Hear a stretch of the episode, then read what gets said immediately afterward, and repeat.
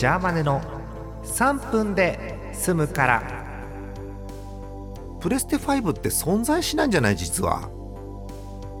急にすごい説を唱えるけれどもね、うん、いやあのもうご存知の通り毎日言ってますけどあの例の FPS ゲーム Apex Legends をですね PS4 でやってるんですよ。でおとといガションとね大型アップデートがあってシーズン12が始まりましたと。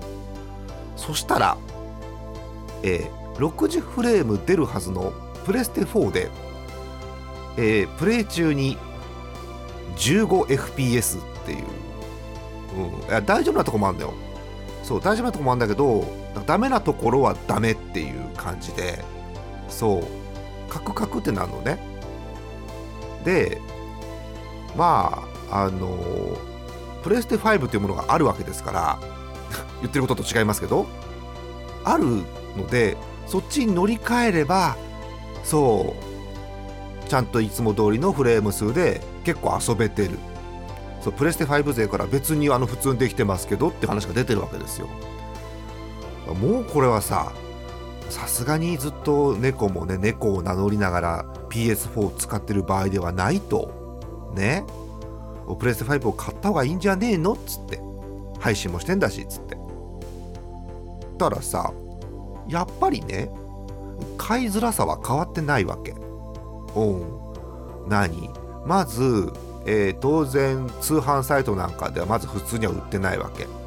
であるとすると、えー、各通販サイトで過去1年間にお買い物履歴がある人限定で抽選ができますっていう。